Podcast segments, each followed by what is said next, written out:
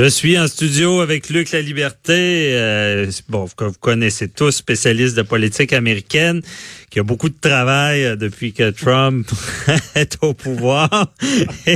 Euh, on veut comprendre. Et euh, le, ben, bonjour Luc. Bonjour François David. Bon, et euh, aujourd'hui, c'est ça, tu voulais nous parler de, je cherche, bon, il y a une loi, bon, on y va sur l'aspect judiciaire de la politique américaine. Euh, il y a une loi en Californie euh, pour forcer les candidats à, à dévoiler leur rapport d'impôt. Ça, c'était tout un débat, même, je me rappelle, avec Trump.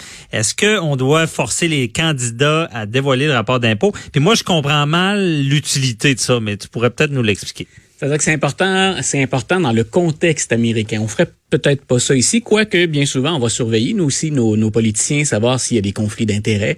Euh, et on, on, a pris, c'est une tradition, c'est une habitude. Il y avait rien, c'est pas une prescription de la Constitution américaine de dire vous devez produire vos rapports mm-hmm. d'impôts. Les premiers présidents américains étaient souvent des hommes très riches, voire excessivement riches, l'élite ouais. économique de leur époque. Euh, mais avec le temps, ça a pris de l'importance, puis encore plus sous Donald Trump, parce qu'on se dit, c'est le premier président, à part peut-être les premiers dont, dont j'évoquais le souvenir, le George Washington ou Jefferson, euh, c'est le premier qui est un véritable homme d'affaires, puis d'envergure internationale, c'est-à-dire quelqu'un qui est riche, mais quelqu'un dont les compagnies ont des ramifications un peu partout à l'étranger. Mmh. Donc, c'est important de savoir, y a-t-il possibilité de conflit d'intérêts dans son cas? Mais tous les candidats divulguent leur rapport d'impôt. Parfois, on se fait tirer l'oreille. Bernie Sanders avait fait la même chose dans la dernière campagne électorale. Okay. Euh, mais là, donc, on, on, passe une loi en Californie. C'est le gouverneur Gavin Newsom qui lui dit, puis je pense que c'est particulièrement symbolique dans son cas, mais il dit, pour les primaires. Et les primaires, c'est quand on va voter chez les, les, républicains et les démocrates à compter du mois de mars pour savoir quel candidat on veut pour la course à la présidence. Ben, dans le calendrier des primaires, nous, en Californie, on va exiger que les candidats, pour pouvoir être éligibles en Californie, ben, que ces gens-là produisent leur rapport d'impôt. Bien entendu, dans le projet de loi, le nom de Donald Trump n'est jamais mentionné, mais M. Newsom et M. Trump, ils ne s'aiment pas. Ils ont pas beaucoup d'atomes crochus. Même dans les incendies qui ont ravagé la Californie, on a couvert ça il a pas tellement longtemps. Ouais. Euh, on, on, les sentait très, très distants, puis euh, presque incapables même de se serrer la main ou de s'unir face à la catastrophe, à la misère des gens qui étaient touchés. Donc, c'est, il n'est pas en terrain ami quand il est en Californie, M. Trump. Maintenant, où est-ce que ça nous rattrape sur le volet constitutionnel ou juridique? Et on vit effectivement une, une période qui est particulièrement intéressante pour ceux qui aiment, ben, pour ceux qui aiment jouer avec la Constitution, qui aiment jouer avec les décisions des, des tribunaux. Ben parce que la Constitution américaine, elle établit clairement quelles sont les, les, les, les, règles à respecter pour devenir président des États-Unis. Hein, il faut être né aux États-Unis, ouais. donc il faut avoir euh, 35 ans. Euh, il faut bien sûr habiter aux États-Unis au moment où on, on, fait notre notre campagne, mais sinon c'est déjà prescrit. Donc ce que fait la Californie là-dedans, c'est de dire euh, ben, on ajoute, nous, des critères supplémentaires pour être éligible pour devenir président des États-Unis. Déjà là, en partant, on est certain, et c'est ce qu'a répondu l'avocat, un des avocats de M. Trump, Jay Sekulow, il a dit, écoutez, ben, on se donne rendez-vous en cours. Euh, nous, nous, on, on va contester. On va contester. Mais je comprends mal, si c'est en Californie, donc un candidat à la présidence oui. californien, de, devrait dévoiler ses rapports d'impôt, mais un candidat d'un autre État ne sera non, pas obligé. C'est pas comme ça qu'il faut l'interpréter. C'est-à-dire que quand on fait le, le, parcours des primaires, c'est que chaque État, à tour de rôle, du mois de mars jusqu'au mois à la fin juin, va voter pour savoir quel candidat il préfère. Okay. Donc, quand va venir le temps de la Californie de se prononcer, ben, ce qu'on dit, c'est que pour que votre nom soit soumis aux électeurs en Californie, faudra déclarer vos impôts. Pour que vous soyez notre homme, c'est ça. Voilà. Sinon, bon. ben, sinon, vous faites, ça vous empêchera pas de gagner, mais vous faites une croix sur les délégués que vous pourriez remporter en Californie. Quand on sait que le nombre de délégués est proportionnel à la population totale d'un État, puis que la Californie, ben, c'est l'État le plus populeux aux États-Unis, okay. c'est gros comme décision. Mais je répète, symbolique. Ça va aller en cours. Parce qu'on va aller en cours. L'autre, ben, moi, être candidat, je dirais, ben, la Constitution me l'oblige pas. Ce, ce ben, que voilà. tu m'obliges, que tu viens me barrer les jambes la avant réponse, le temps. La réponse ouais. des avocats du président, elle était très évidente. C'est écoutez, ouais. c'est prescrit dans la Constitution. Là où pensait jouer M. Newsom, probablement également, c'est qu'aux États-Unis, c'est particulier, on déteste la centralisation depuis le début de l'histoire américaine. Et on a envoyé, même dans l'organisation d'une élection fédérale, on a envoyé beaucoup de pouvoir dans la Cour des États. Mhm. Par exemple, et nos auditeurs vont peut-être se souvenir qu'aux États-Unis, il y aurait théoriquement 50 façons possibles de voter. Au Canada, quand vient le temps d'aller voter, on va le faire bientôt. Donc, euh, quand on va voter, nous, on est dans, dans une urne, puis on a un crayon, puis un bout de papier, puis on met notre X au bon endroit, puis on fait attention pour pas dépasser. Mais tout le monde vote de la même façon, mhm. de l'Atlantique au Pacifique. Aux États-Unis, il y a un nombre de machines incalculables ou de méthodes différentes pour enregistrer son vote. Donc, est-ce que ça pourrait faire partie de cette décentralisation? Je pense pas. Les règles sont trop précises pour l'élection du président. Mhm. Maintenant, euh, autre chose aussi, M. Trump passera pas en Californie pour les primaires. Donc, ça prendrait un sacré coup, euh, un sacré renversement de situation. M. Trump, il va être le candidat des républicains. Donc, il, lui suffit de se présenter à la convention l'été prochain pour officialiser le fait qu'il va être le candidat républicain. Donc, dans les faits, ça ne s'appliquera pas. Pour moi, c'est un coup d'épée dans l'eau. L'avantage, symboliquement, on garde le nom de M. Trump dans l'actualité pour de mauvaises raisons. On rappelle cette idée-là. On veut comme lancer une idée, dire on devrait on, devrait mettre ça de l'avant qu'un candidat, peu importe, voilà. soit euh, doit Moi, je, euh, doute, je doute de l'efficacité un de la méthode, puis deux, c'est voué à l'échec en partant. C'est condamné, c'est mort au berceau. Ben c'est ça. Puis, puis après ça, dans le fond, quand on voit, si on voyait les revenus de Trump, on, y on y découvre ses actifs, on y découvre ses ramifications internationales. C'est comme ça ben, là, c'est et ça, c'est toujours devant un tribunal. Là, on l'oublie tout le temps parce qu'on se dit ah finalement l'affaire Mueller, ça n'a pas encore débouché, puis on n'a pas entamé de procédure de destitution. Il y a toujours une cour du district sud de New York qui enquête sur Donald Trump et sur ses affaires personnelles. Et rappelez-vous que son ancien avocat Michael Cohen, avant lui-même d'aller en prison, d'être condamné, a dit euh, j'ai parlé dans ce dossier-là et je suis au courant des états financiers de Donald Trump. M. Trump, il est, et il reste à savoir si c'est condamnable, il a trempé dans toutes sortes d'affaires louches pendant toute sa carrière. Mhm. Ça peut le rattraper. Je peux pas m'avancer, on verra. Mais on enquête toujours là-dessus. Et c'est une des raisons pour lesquelles les fameux rapports d'impôts, M. Trump ne les produit pas.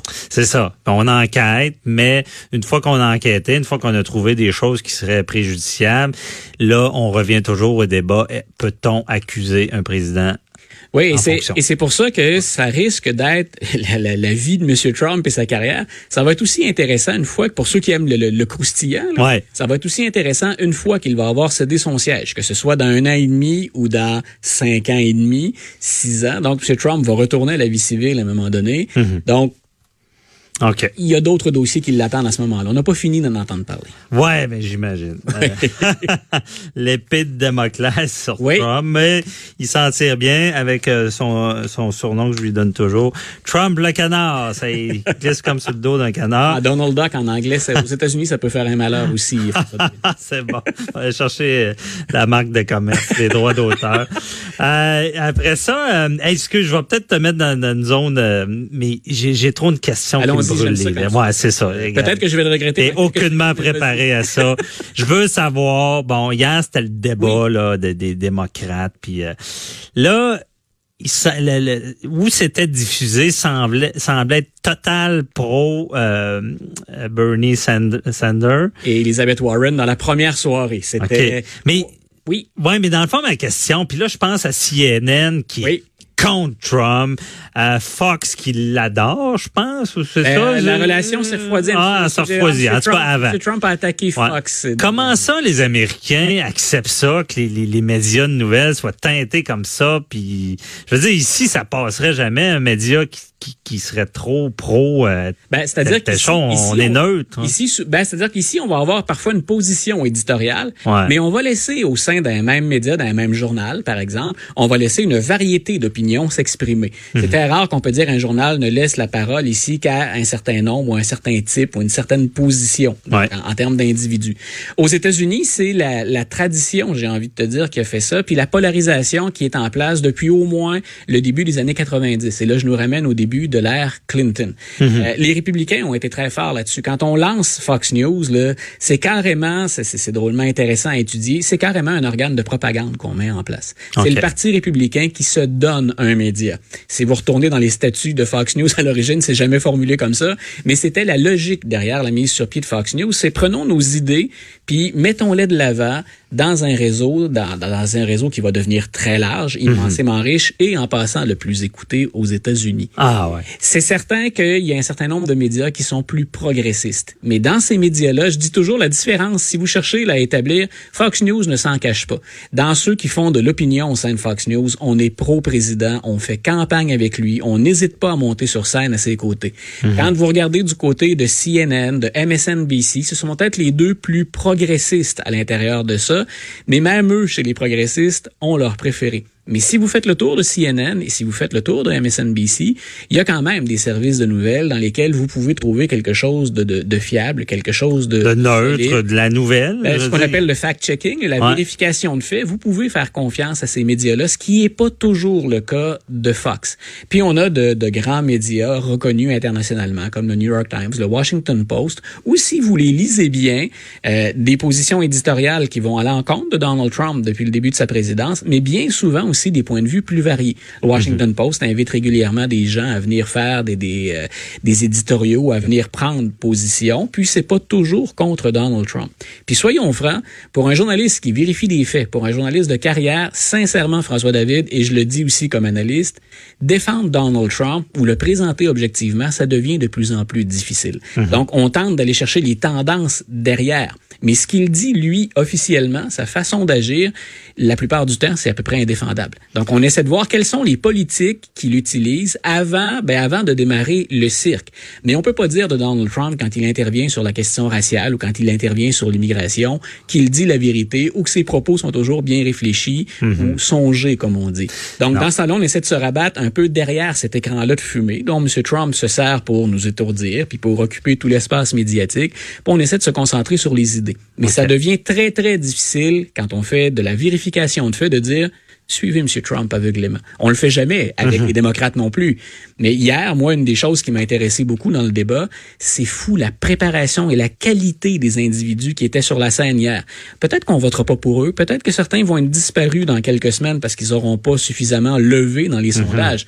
Mais on pouvait faire hier du fact-checking ou de la vérification de faits et se dire, wow, chapeau, c'est une sacrée préparation pour la quasi-totalité des gens qui étaient sur la scène hier. OK. Ah, mais c'est vraiment intéressant, mais je suis, je suis tellement surpris de, de voir des médias euh, teinté comme ça, je pense, je pense vraiment pas que ça, ça on, passerait. On, hésite, on hésite moins à embarquer. Des, des fois, je comprends un peu euh, Trump qui dit fake news. Je veux dire, s'il y a un canal qui est contre lui, là. oui, ben, c'est-à-dire que quand il dit fake news, là où il ment, c'est que, par exemple, CNN, ce qu'ils vont faire, CNN offre pas d'informations mensongères. Mais on va traiter un angle des, des, des, opérations de Donald Trump qui est défavorable tout le temps. Mais là où M. Trump peut pas dire fake news, c'est que ce qu'on dit est vrai.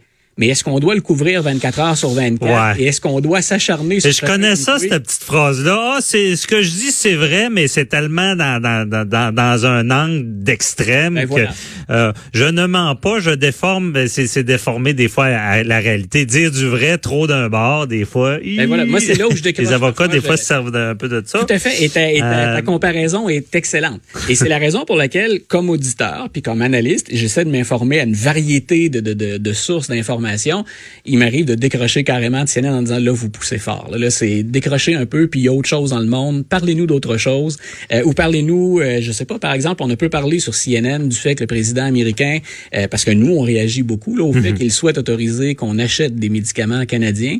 J'avais envie de dire à CNN hier, ça vous tente pas d'en parler un petit peu de ça? Parce que ça veut dire que M. Trump fait un bras de fer avec les pharmaceutiques aux États-Unis.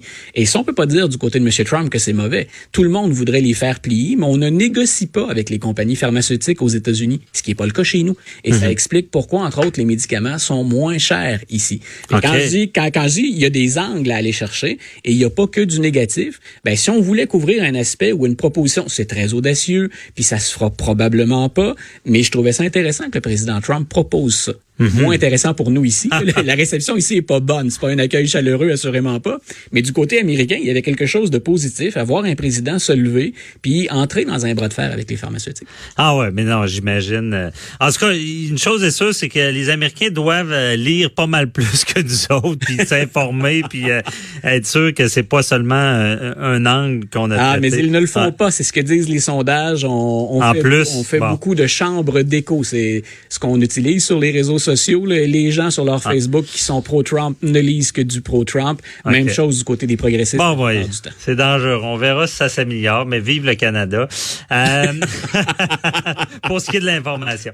Euh, rapidement, euh, Trump a une victoire pour les devant le tribunal pour son mur. Victoire temporaire, ça aussi. Quand on dit, on traite souvent l'information grossièrement, puis les nouvelles vont vite.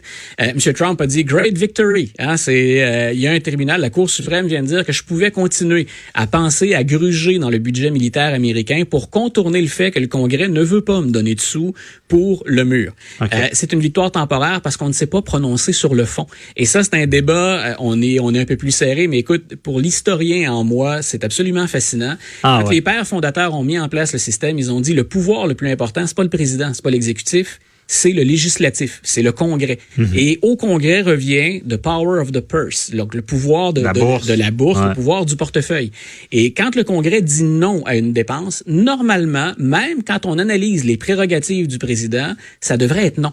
Et mhm. là, ce que la Cour suprême a dit, c'est euh, vous pouvez continuer à piger, à piger dans le budget de l'armée parce qu'il y a une petite provision. Là, on entre dans les règles, la 8005. Et cette règle-là, ce qu'elle dit, pas pour être trop technique, c'est s'il y a une dépense militaire imprévue, le président peut aller chercher de l'argent dans ce budget-là. Mhm. Ça ne s'est jamais fait à hauteur de 2 ou 3 milliards de dollars ou 4 milliards de dollars comme le président veut le faire. Et ça va être très, très, très intéressant pour moi, en tout cas égoïstement, mais pour les maniaques aussi, de voir ce que la Cour suprême va décider. Parce que c'est carrément la séparation des pouvoirs aux États-Unis qui est en jeu. Si on ah laisse le président jouer avec des sommes allouées par le Congrès et qu'on ne lui met pas un frein, c'est particulièrement dangereux et ça va à l'encontre de ce que mhm. pensaient les pères fondateurs.